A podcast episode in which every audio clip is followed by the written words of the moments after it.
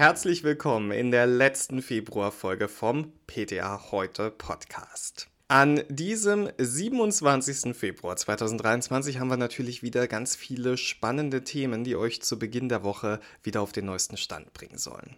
Mein Name ist Benedikt Richter und das sind unsere Themen. Wegfall der Höchstmengenregelung. Was kommt auf euch zu? Wieso sollte man topische Hormone sicher aufbewahren? Dann die Frage, haben Menschen Angst vor Lieferengpässen und wie kann man HIV heilen? Im ersten Thema dieser Woche schließen wir fast nahtlos an ein Thema der letzten Woche an. Die Höchstmengenregelung bei BTM entfällt und da sind natürlich noch einige Fragen offen. Julia Borsch ist Apothekerin und Chefredakteurin von DATS Online und sie hat mal alle wichtigen Fragen und Antworten zusammengefasst. Den ganzen Artikel findet ihr auf ptaheute.de, aber ich gebe euch heute schon mal einen kleinen kurzen Überblick. Also erstmal die grundlegenden Dinge. Betäubungsmittel dürfen nicht ohne Ende verordnet werden. Es gibt sogenannte Höchstmengen, die von Ärztinnen innerhalb von 30 Tagen verordnet werden dürfen. Eine Überschreitung dieser Höchstmenge muss mit einem A wie Anton auf dem BTM-Rezept gekennzeichnet werden. Bei manchen Wirkstoffen ist dieses A schon bei einer ganz normalen N3-Packung nötig. Das ist nicht nur nervig, sondern für viele Apotheken auch gefährlich, denn wird dieses A mal vergessen, dann droht der Nullretax. Und daher geht natürlich ein Seufzer der Erleichterung durch die Apothekenwelt, wenn es heißt, dass diese Regelung zum 8. April 2023 entfallen wird. Wir warten jetzt noch die Veröffentlichung der Verordnung im Bundesanzeiger ab und dann steht dem eigentlich nichts mehr im Wege. Die Höchstmengenregelung fällt für HumanmedizinerInnen und auch für Zahn- und TierärztInnen weg. Die Paragraphen 2, 3 und 4 der BTM-Verschreibungsverordnung werden entsprechend angepasst. Vielleicht kennt ihr die Empfehlung, dass die Vorratshaltung für jedes Betäubungsmittel den Monatsbedarf des Arztes nicht überschreiten soll. Behaltet die schön im Kopf, denn die bleibt unverändert. Diamorphin darf der Arzt weiterhin bis zur Menge seines durchschnittlichen Monatsbedarfs verschreiben. Die Vorratshaltung soll für Diamorphin den durchschnittlichen zwei Monatsbedarf des Arztes nicht überschreiten. Und auch Substitutionsrezepte dürft ihr im Kopf behalten. Da werden die pandemiebedingten Abgaberegelungen verstetigt. Damit können Ärztinnen ihren Patientinnen anstelle des Überlassens von Substitutionsmitteln zum unmittelbaren Verbrauch diese auch weiterhin zur eigenverantwortlichen Einnahme für sieben Tage verschreiben. Die Regelung, dass höchstens eine Verschreibung pro Kalenderwoche an die Patientinnen ausgehändigt werden darf, entfällt und einhergehend damit wird auch die Angabe Z wie Zauberer nicht mehr nötig sein auf diesen Rezepten. Ja, das äh, Telefonieralphabet habe ich nicht so gut drauf, merkt man vielleicht.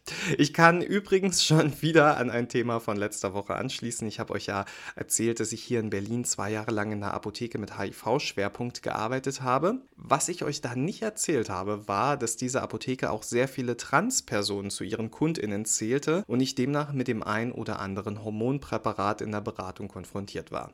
Und da gab es auch eine Situation, in der mich ein Kunde mal fragte, warum er nach der Anwendung seines Testosterongels jeglichen Körperkontakt zu anderen Menschen meiden sollte.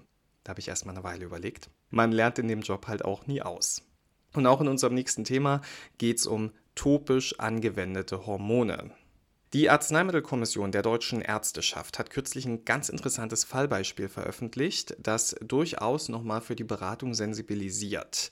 Es ist ein Fall aus einer Klinik, Dort wird ein siebenjähriger Junge vorgestellt und die Symptome, mit denen er kommt, sind Brustwachstum, Schambehaarung, Schweißgeruch und starkes Körperlängenwachstum. Also alles Dinge, die für einen siebenjährigen Jungen eher ungewöhnlich sind.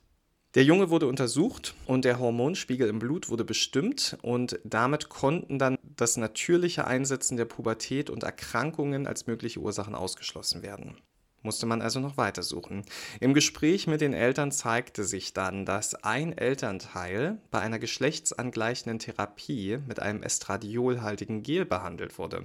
Und ihr ahnt vielleicht schon, welchen Verdacht die Ärztinnen hatten. Der Elternteil wurde medikamentös umgestellt von einem Hormongel auf ein Hormonpflaster und ein Jahr lang wurde die Entwicklung des Kindes beobachtet. Und das Ergebnis, der Estradiolserumspiegel normalisierte sich und die Brustdrüsenschwellung bildete sich zurück, auch das Wachstum verlangsamte sich erheblich. Jetzt ist eine Umstellung auf eine andere Arzneiform nicht immer ohne weiteres möglich, das brauche ich euch gar nicht erzählen, aber vielleicht muss das auch gar nicht sein, wenn so ein paar einfache Hinweise befolgt werden.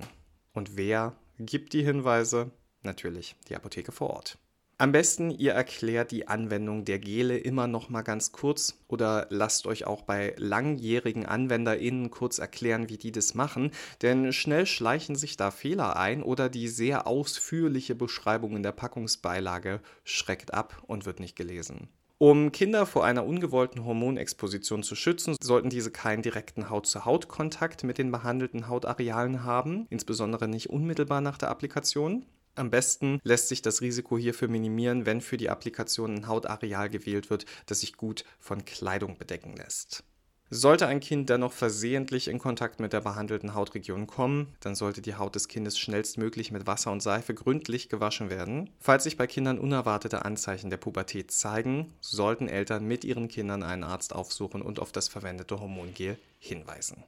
Worauf man auch gar nicht oft genug hinweisen kann, sind die Lieferengpässe, die vielen PTA, PKA und ApothekerInnen die Nerven rauben. Verständnis ist auf Seiten der KundInnen oft auch nicht vorhanden und die Kommunikation mit den Arztpraxen, die gestaltet sich sowieso oft schwierig, weil ja auch bei denen viel zu tun ist.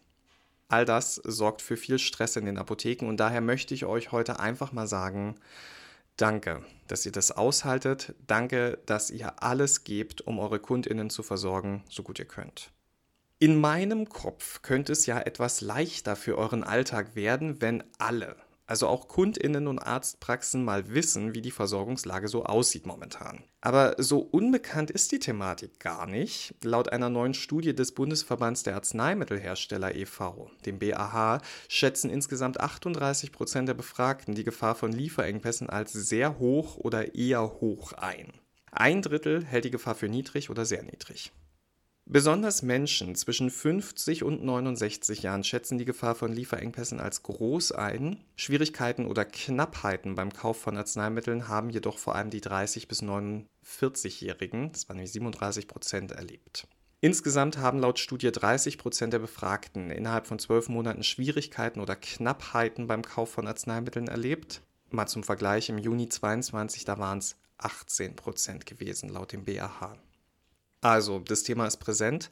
Viele Menschen machen sich Sorgen und da prallen in den Apotheken, also verängstigte Menschen, auf Apothekenmitarbeitende, die gerade alles geben, diese Engpässe abzufedern. Logisch, dass das stressig wird. Deshalb setzt unsere Bundesregierung jetzt alles daran, diese Engpässe zu bekämpfen nicht alles, aber es gibt Ideen aus dem Bundesgesundheitsministerium. Zum Beispiel neue Regeln für Vorräte als Puffer. Zum Auffangen kurzfristiger Störungen in der Lieferkette oder kurzzeitiger größerer Mehrbedarfe werde eine Pflicht zur mehrmonatigen Lagerhaltung eingeführt, heißt es in einem Referentenentwurf für ein geplantes Gesetz. Auch neue Preisregeln sind im Entwurf vorgesehen, die Lieferungen nach Deutschland für Arzneihersteller wirtschaftlich attraktiver machen sollen. Hersteller von patentfreien Arzneien sehen aber weiter hohen Kostendruck bei Arzneimitteln. Sie erwarten teils Medikamente vom Markt nehmen zu müssen, heißt es in einer Umfrage des Lobbyverbands Pro Generica. Die Hersteller beklagen steigende Kosten bei zugleich strenger Preisregulierung in Deutschland, sodass sich einige Firmen aus der Produktion etwa von Kinderfiebersäften zurückgezogen haben.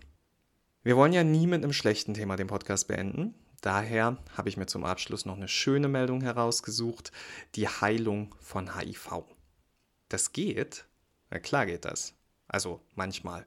Dreimal ging das bisher, um genau zu sein. Zum dritten Mal weltweit ist es jetzt gelungen, einen krebskranken HIV-Patienten mithilfe einer Stammzelltransplantation von beiden Erkrankungen, also Krebs und HIV, zu heilen. Das berichten MedizinerInnen des Universitätsklinikums Düsseldorf im Fachblatt Nature Medicine. Vielleicht habt ihr in dem Zusammenhang bereits vom Berliner Patienten und dem Londoner Patienten gehört. Das waren die anderen zwei Fälle, in denen das mal geklappt hat. Jetzt gibt es noch einen Düsseldorfer Patienten. Wie bereits erwähnt, hatte der Mann nicht nur HIV, sondern bekam 2011 auch die Diagnose Leukämie. 2013 erhielt er eine Stammzelltransplantation und das Ziel war, beide Erkrankungen in den Griff zu bekommen. Man machte sich eine bestimmte Genmutation zunutze, die vor allem bei Menschen aus Nord- und Mitteleuropa vorkommt, insgesamt aber sehr selten ist, denn die sorgt für das Fehlen einer Andockstelle für HIV auf den Immunzellen. Ohne eine solche Andockstelle findet das Virus keine Eintrittspforte und kann die Zellen nicht infizieren, was Träger der Mutation nahezu resistent gegen den Erreger macht. Das war bei dem Londoner und bei dem Berliner Patienten der Fall. Und tatsächlich führte die Transplantation zu einer Remission der HIV-Symptome. 2018 wurde dann entschieden, die antivirale Therapie gegen HIV abzusetzen und heute sprechen die WissenschaftlerInnen von einer vollständigen Heilung des mittlerweile 53-Jährigen. Das sind doch tolle Neuigkeiten, oder? Sind es, aber leider wird das nicht für alle Menschen so einfach möglich sein. Zum einen, weil die Zahl geeigneter Spender mit der Mutation sehr gering ist und zum anderen, weil eine Stammzelltransplantation aufgrund der vielen Risiken nur im Rahmen der Behandlung anderer lebensbedrohlicher Erkrankungen wie eben Krebs eingesetzt werden kann. Eine HIV-Infektion ist nicht mehr lebensbedrohlich und unter Therapie auch nicht ansteckend, da wir mittlerweile sehr gute Medikamente haben. Geforscht wird aber weiterhin an diesem Ansatz, was Gentherapie angeht. Boris Fese vom Universitätsklinikum Hamburg-Eppendorf sagt, es ist sehr gut vorstellbar, dass in naher Zukunft HIV-Patienten, die aufgrund einer Blutkrebserkrankung eine Stammzelltransplantation benötigen, immer das Angebot erhalten werden, dass das Transplantat vor der Infusion mit einer Genschere behandelt wird. Je nach Erkrankung könnte es sich dabei um Spender, aber auch um eigene Blutstammzellen des Patienten handeln. Toni Katomen vom Universitätsklinikum Freiburg, der ergänzt, das Risiko, das zurzeit mit einer Stammzelltransplantation verbunden ist, sei seines Erachtens für gesunde HIV-Infizierte momentan nicht vertretbar. Es könne sich aber künftig ändern. Im Gegensatz zur konventionellen HIV-Therapie, die lebenslang eingenommen werden muss, verspricht der genetische Ansatz nach einmaligem Einsatz der Genscheren eine Heilung, das heißt eine komplette Remission und damit das Absetzen der antiretroviralen Therapie. Und das wäre für Betroffene sicher eine enorme Verbesserung. Wir bleiben optimistisch und blicken optimistisch in diese Woche. Ich hoffe, ihr könnt das genauso gut wie ich. Ähm, ich wünsche euch, dass sich euer Optimismus bewahrheitet und ihr eine wundervolle Woche erlebt. Und wenn ihr mögt, dann hören wir uns nächste Woche wieder. Ich werde auf jeden Fall da sein. Bis dahin, gehabt euch wohl.